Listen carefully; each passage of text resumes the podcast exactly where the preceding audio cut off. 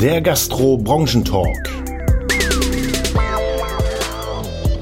Moin da draußen, ihr Helden der Gastronomie. Schön, dass ihr wieder dabei seid bei unserem Branchentalk rund um die Gastronomie.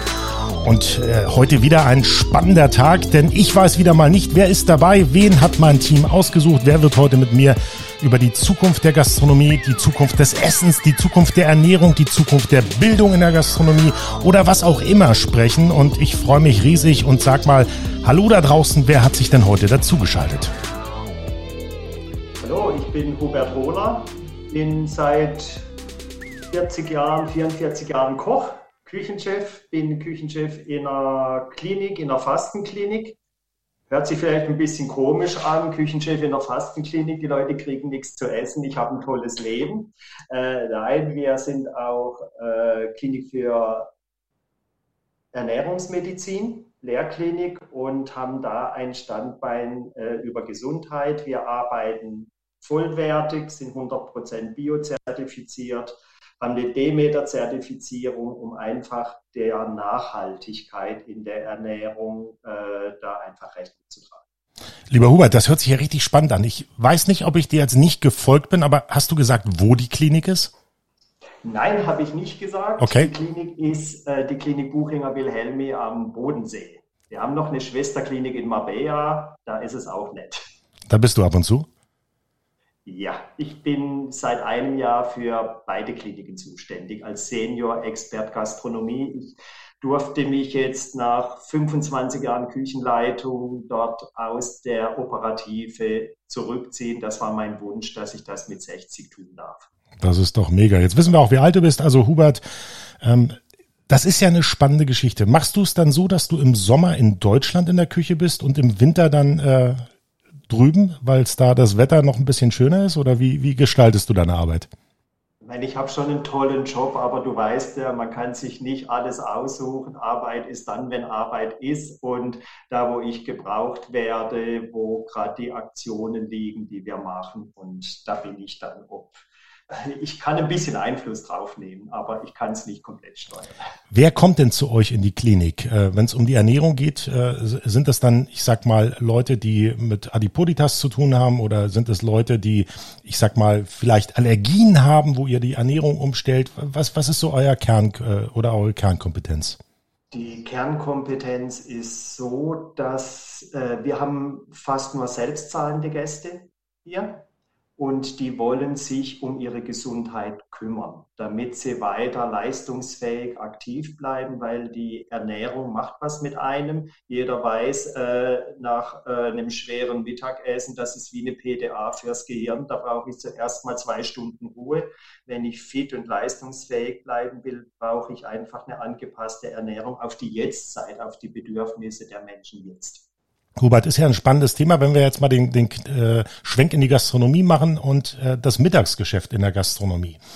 Die Leute kommen aus den Büros und dann soll es wahrscheinlich nicht, ich, ich sag mal, so die, den, den, die schwere Kohlroulade geben, ja, wo, wo dann so richtig deftig gegessen wird. Da empfiehlst du wahrscheinlich eine leichtere Kost. Hast du vielleicht einen Tipp an unsere Gastronomen da draußen, was sie hundertprozentig mit auf die Speisekarte für den Mittagstisch für die Büros anbieten sollten, wo du sagst, hey, das ist ein Kick für die Leute, die sind auf der einen Seite satt, aber das Gehirn fängt an zu arbeiten und sie können wieder ins Büro gehen und leisten auf einmal anstatt 100 Prozent 110 Prozent. Vielleicht hast du da einen tollen Tipp.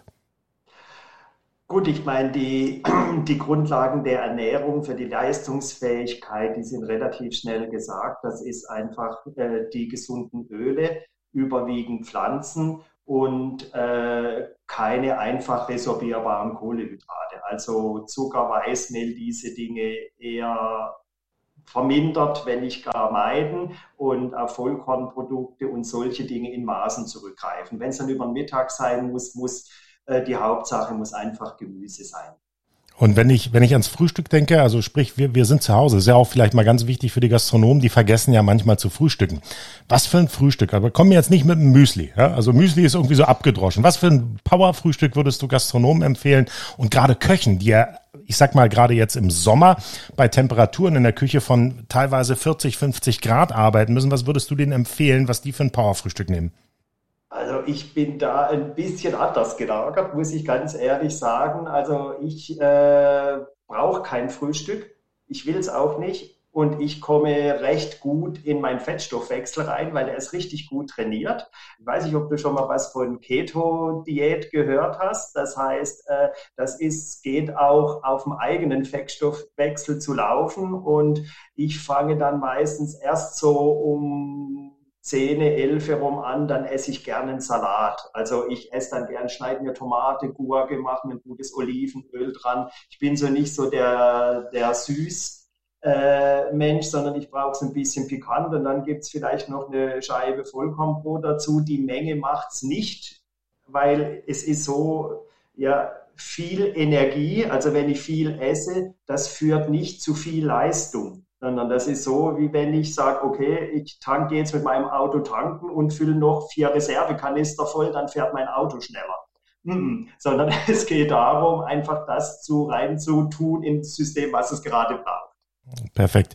Hubert, hast du ein spannendes Thema mitgebracht? Jetzt haben wir ja so ein bisschen über deinen deinen Werdegang gesprochen, über deine ähm, ja, Klinik. Jetzt äh, sind wir über das Powerfrühstück gegangen, was du ja auslässt, um dann ab 10 Uhr dann so einen Salat zu nehmen, um dann deine, deinen Stoffwechsel anzuregen, deine Fettverbrennung anzuregen und dann gehst du voll Power in den Tag. Aber sicherlich bist du ja bei uns in den Podcast gekommen, weil dir irgendetwas am Herzen liegt und ja, hau doch einfach mal raus.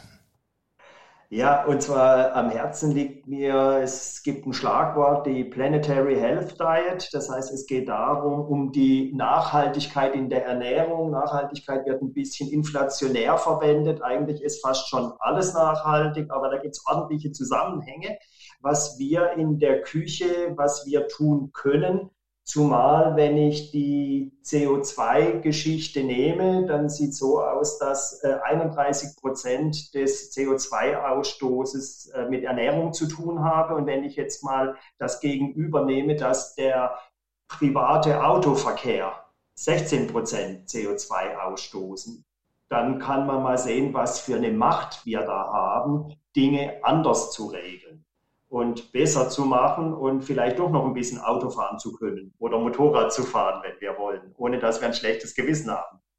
Was sind deine Ansätze da genau? Also ich denke jetzt an die CO2-Steuer gleich, ja, also da, da macht's ja bei mir klack. Äh, die, die, müssen wir dann mit unserer Ernährung zu Hause, werden wir dann gescannt, was bei uns in die Kühlschränke kommt, was wir dann äh, verwerten und äh, um die 33 Prozent auf 23 zu senken? Oder wie, wie, wie kann das sein? Ja gut, wenn ich äh, rein prinzipiell geht es darum, dass, dass 50 Prozent gehen relativ einfach einzusparen. Zum Beispiel Fleisch und Fleischerzeugnisse machen von, wenn ich diese 31 Prozent wieder als 100 nehme, machen Fleisch und Fleischerzeugnisse 40 Prozent des CO2-Ausstoßes aus. Milchprodukte 25 Prozent, und da sieht man mal, alles, was so tierischen Ursprungs ist, dass das äh, die CO2-Bilanz äh, sehr negativ beeinflusst. Das heißt, dass es geht darum, auch äh, wenn Fleisch, dann gutes Fleisch, dann ganz verwerten und nicht diese falsch gefütterten, also meine Kuh ist ein Wiederkäuer und wenn die mit Getreide und Kraftfutter gefüttert wird, dann ist was verkehrt. Ähm, da sprichst du aber auch wieder was an. Ich liebe Fleisch. Ja, ich liebe Milchprodukte. Also ich trinke Milch wie Wasser.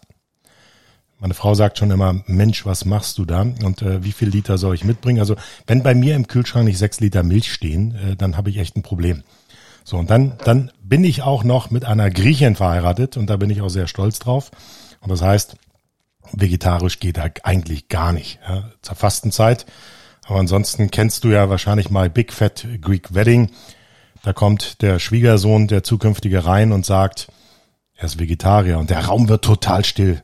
Und dann sagt die Mutter auf einmal, gar kein Problem, gibt Lamm im Backofen. Und äh, diesen Humor, den liebe ich, ja. Und äh, bei mir gibt's dann auch Lamm im Backofen. Wie kann ich, wie kann ich denn dann trotzdem, wenn ich auf Fleisch nicht so verzichten würde oder wollen würde, wie du das gerne wahrscheinlich hättest, um den CO2-Ausstoß zu senken, wie kann ich mich dann verhalten und äh, gerade auch für die Gastronomen? Wenn Sie den Fingerabdruck sich mal anschauen, wir müssen ja, wir müssen ja immer, ich sag mal, uns das von zwei Seiten betrachten. Wir müssen ja einmal schauen, okay, was können wir im Privaten ändern? und was können wir auch im Gastronomischen ändern. Und ich kann mir nicht vorstellen, dass ähm, ein, ein äh, Wiener Schnitzelhaus auf die Schnitzel verzichtet, um den CO2-Fingerabdruck oder Fußabdruck in dem Fall ja schon fast äh, zu senken. Und deswegen, wo können wir ansetzen? Was sind deine ja, Intentionen und was ist dein Tipp vielleicht? Also mal vorab, es gibt natürlich immer das Ideal. Das heißt, wenn das so wäre, wäre alles gut. Äh, da da geht es gerade nicht drum. Es geht darum, äh, Augen zu öffnen, was geht. Also ich bin Griechenland-Liebhaber äh, und ich war vorletztes Jahr viermal in Griechenland. Ich liebe das Land und ich komme auch mit äh, unerheblichen Fleischmengen da wunderbar zurecht. Also zu sagen, dass die Ernährung in Griechenland total fleischlastig ist, stimmt nicht. Die haben Gerichte, wo nur ein bisschen Hackfleisch drin ist und so. Und das ist die Richtung. Es geht nicht darum, jeden Tag ein Steak auf dem Teller zu haben. Das kann nicht gehen. ich habe bei einer Demo mal ein Schild gesehen, als es um die Nachhaltigkeit ging. Unser täglich Brot gibt uns heute, unser täglich Fleisch geht nicht.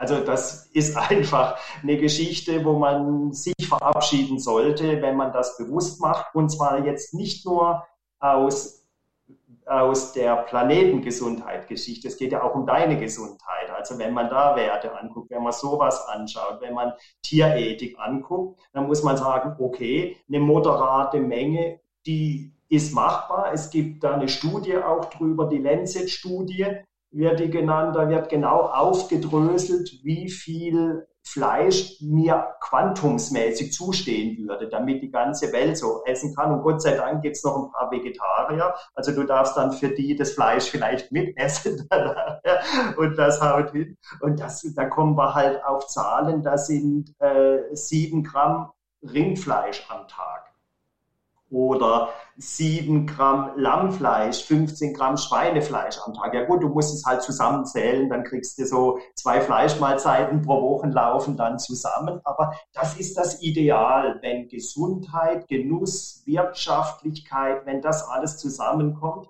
dann wäre das das Ideal.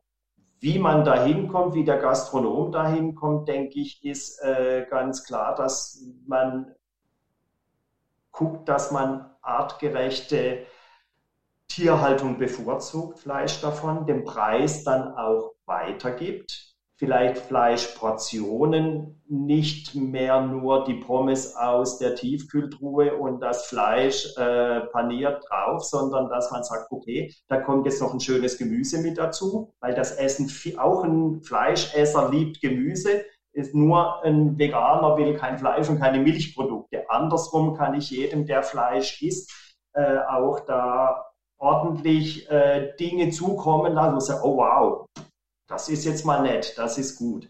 Und ich denke, das ist der Weg.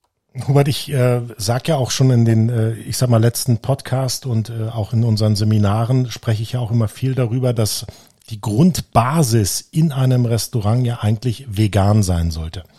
Wenn ich nämlich auf einer veganen Grundbasis aufbaue, dann habe ich auf der einen Seite immer eine Möglichkeit, einem Veganer oder Vegetarier ein tolles Essen zu servieren und gleichzeitig, wenn ich das mit einer Milch, Fleisch, Fischkomponente kombiniere, habe ich die Grundsubstanz im veganen Bereich auf einer sehr hohen Qualität. Ich habe keine zusätzlichen Aufwände. Ich komme nicht ins Schwimmen, wenn auf einmal eine Gruppe Veganer ins Restaurant kommt, sondern ich habe meine Basis vegan aufgebaut und kann über diese vegane Schiene natürlich auch mit Zusatzprodukten wie Fleisch etc. pp. dann relativ gut arbeiten. Was hältst du von so einer Taktik? Äh, sprichst mir aus dem Herzen, das ist das, wenn ich Workshops gebe. Ich mache das auch äh, öfters in Kantinen, Betriebsrestaurants und, und, und, habe da Beratung auch bei verschiedenen Firmen gemacht. Und das ist immer so, ich sage immer, macht's vegan und auch jetzt gerade, wenn ich deine Milch, wenn ich die Milchgeschichte nehme, Hafermilch, Sojamilch, Reismilch haben für Desserts eine tolle Bewandtnis. Kann ich da richtig gut verwenden. Es muss nicht immer die ganz tolle Kuhmilch sein. Für mich ist Kuhmilch ein tolles Produkt und das muss geehrt werden. Ich kann das in einem Dessert, kann ich das wunderbar mit einer Mandelmilch wegpuffern und dann habe ich es auf einmal für alle. Und ich würde, ich gehe dann so weit, dass ich sage, und wenn das ein Betriebsrestaurant ist, dann macht das Fleisch an einen extra Posten, wo die Leute nochmal anstehen müssen. Macht das denen ein bisschen unbequem. Einfach, dass die mal probieren, wie lecker. Das Vegetarische muss gut sein, das Vegane. Das muss auf dem höchsten Level sein. Und das Add-on, dass die anderen Dinge, wie du sagst, Add-on sind, finde ich ganz, ganz klasse. Und nur so kann es laufen. Vielleicht mal, ich will dir gerade mal noch eine Zahl wegen deinem Milchkonsum um die Ohren hauen. Wenn du ein Liter Milch trinkst, damit die Kühe, die die Milch produzieren, gesund leben können, damit, ich weiß nicht, ob du schon Bruder Kalb und so diese ganzen Initiativen gehört hast, musst du oder muss irgendjemand 31 Gramm Rindfleisch zu sich nehmen. Und dann nicht Rindfleisch aus der Massentierhaltung äh, falsch gefüttert, sondern zu einem fairen Preis. Und das ist so, ein, viele, alle wollen die Eier, keiner will das Huhn, was die Eier gelegt hat, weil das handwerklich aufwendig ist zu, zu bereiten dann nachher. Aber das muss der Weg sein nachher, dass man in diesem Kreislauf denkt und sagt, okay, wenn ich ein Ei will, gut, dann muss irgendjemand muss das Huhn essen, dass das nicht auf dem Sondermüll landet, sondern das ist auch ein richtig gutes Produkt. Aber Hubert, da musst du dir keine Gedanken machen. Also diese 30 Gramm ja pro Liter, die die die die lutsche ich nebenbei noch weg. Ja, also ich trinke ich trinke so im Schnitt zwei zwei bis drei Liter am Tag. Ja, das heißt, ich habe meine 120 150 Gramm Rindfleisch. Ich pack da noch ein bisschen was oben drauf. Ich nehme dann ähm, ich sag mal 300 Gramm. Dann esse ich für die anderen noch ein bisschen was mit und dann dann bin ich ja sauber. Ja, dann habe ich ja das geschafft was ich äh, du schaffen. Hast nur, du hast nur das Verhältnis geschafft. Ja, ist doch perfekt. Zu, zu, nein, nein, nein. Doch, doch, doch, das ist doch perfekt, Hubert. nee, du hast mir doch eine Steilvorlage gegeben. Das müssen wir doch, nein, habe ich gerne gemacht, aber das müssen wir doch ausdiskutieren, vielleicht mit, mit Schwertern oder mit irgendwas, mal schauen, was uns da einfällt. Oh, wenn zwei, nee. zwei Köche mit Schwertern oder Messern loslegen, das wird spannend. Nein, Spaß, also, Spaß beiseite. Hubert, komm doch, komm doch mal zu der, ähm, ich sag mal, der Weltansicht. Ja? Du hast ja gesagt, du willst den ganzen Planeten ähm, mal betrachten. Und was können, was, was ist deine Vision dazu? Also wenn ich die Weltansicht nehme, dann habe ich äh, das Bild des Weltackers vor mir. Der Weltacker zeigt, da gibt es äh, die Essensmacher, gab es das in der Edition Le Monde Diplomatique, gab es mal die Essensmacher, fände ich ganz spannend für jeden Koch durchzulesen. Und da ist die Ernte von 2016 drin. Global, weltweit, was geerntet wurde. Und wenn ich sehe, dass der größte Teil der Agrarfläche für Zuckerrohr und Zuckerrübe draufgeht, also es geht um die 20 Prozent der gesamtweltweiten Agrarfläche geht dafür drauf, dann muss ich mir sagen, okay, Mist, äh, Zucker, das, was die Menschheit im Moment wohl am kranksten macht, äh, ganze Diabetes-Geschichte, schon jugendliche Softdrinks, dafür wird das meiste Agrarland verwendet. Dann Futtermittel ist der nächste äh, Pot. Äh, ja, Mist, äh, 80 Prozent der Getreide gehen in die Futtermittelindustrie, nur 20 Prozent werden direkt verzehrt. Ich habe einen äh, Kalorienverlust, eine Kalorie äh, Fleisch braucht 10 bis 15 Kalorien Getreide, also kein Wunder, dass die halbe Welt hungert im, wenn man es querrechnet auf die Menschen, die jetzt auf unserem Planeten recht, äh, leben, stehen uns als einzelner Mensch 2000 Quadratmeter zu an Agrarfläche. Wir brauchen um die 3000. Das heißt, andere Menschen kriegen nur 1000. Also, und dann, wenn man dann noch die ganze Lebensmittelverschwendung mit dazu rechnet, äh, dann wird das einfach, das kann sich nicht ausgehen auf Dauer. Das heißt, wir haben keine Problematik, dass wir nicht genügend Agrarfläche hätten. Wir haben eine Verzehrsproblematik. Wir brauchen da Aufklärung und äh, gerade auch, wenn es um ganz, ganz oft äh, wenn es um die Kuh, wir, wir gucken ja nur in Schwarz-Weiß und wenn wir an CO2 denken, dann ist die Kuh ganz furchtbar, weil die so viel Methan von sich gibt.